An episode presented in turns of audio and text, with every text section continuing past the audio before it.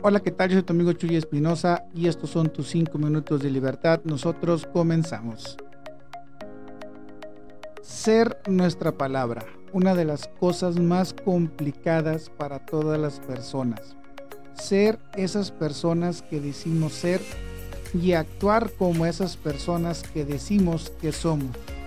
Esta parte de ser tu palabra a mí me encanta y me fascina porque habla mucho de la congruencia y la honestidad.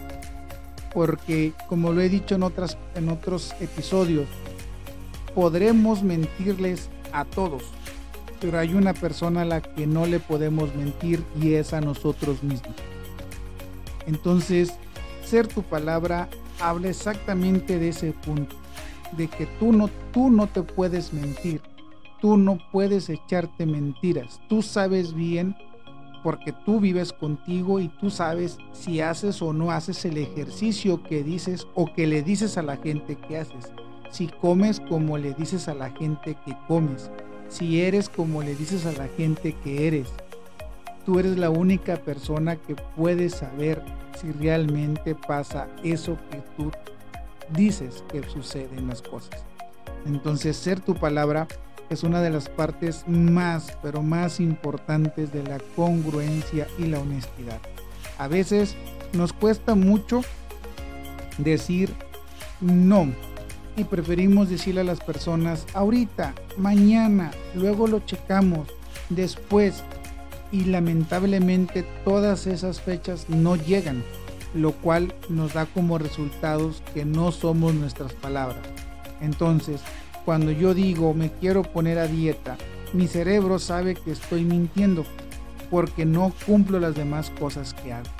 Una de las acciones que, una vez me dijeron a mí que, que podría ser para que mi cerebro empiece a saber que puedo ser mi palabra es afirmar cosas que estoy a punto de hacer. Por ejemplo, voy a comer cuando tengo mi plato enfrente y cuando yo estoy sentado a la mesa decirlo, voy a comer.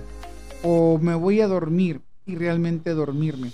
De esta manera nuestro cerebro se empieza a educar a que las cosas que digamos realmente van a suceder.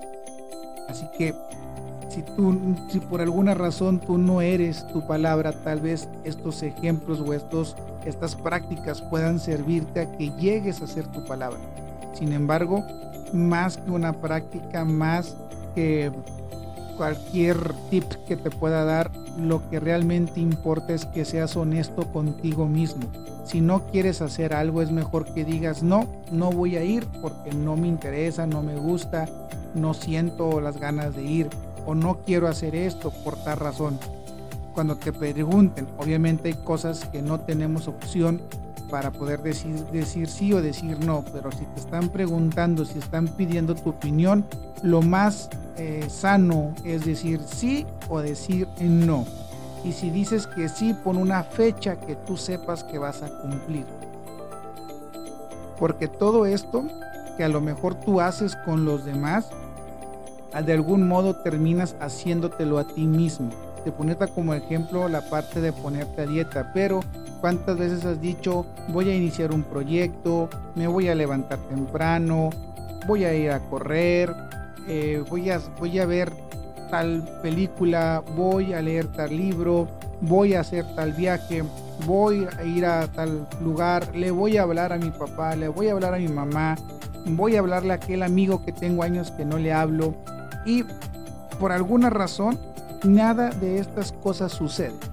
Eso pasa porque así como no somos congruentes y honestos con las demás personas porque no somos nuestra palabra, de igual manera nos fallamos a nosotros mismos.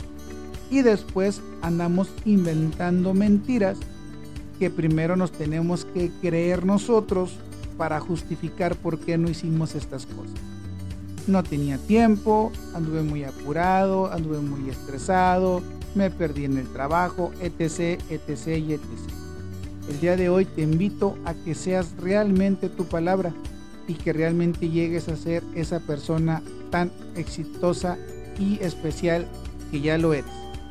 Nosotros nos vemos el día de mañana. Síguete dando tus 5 minutos de libertad.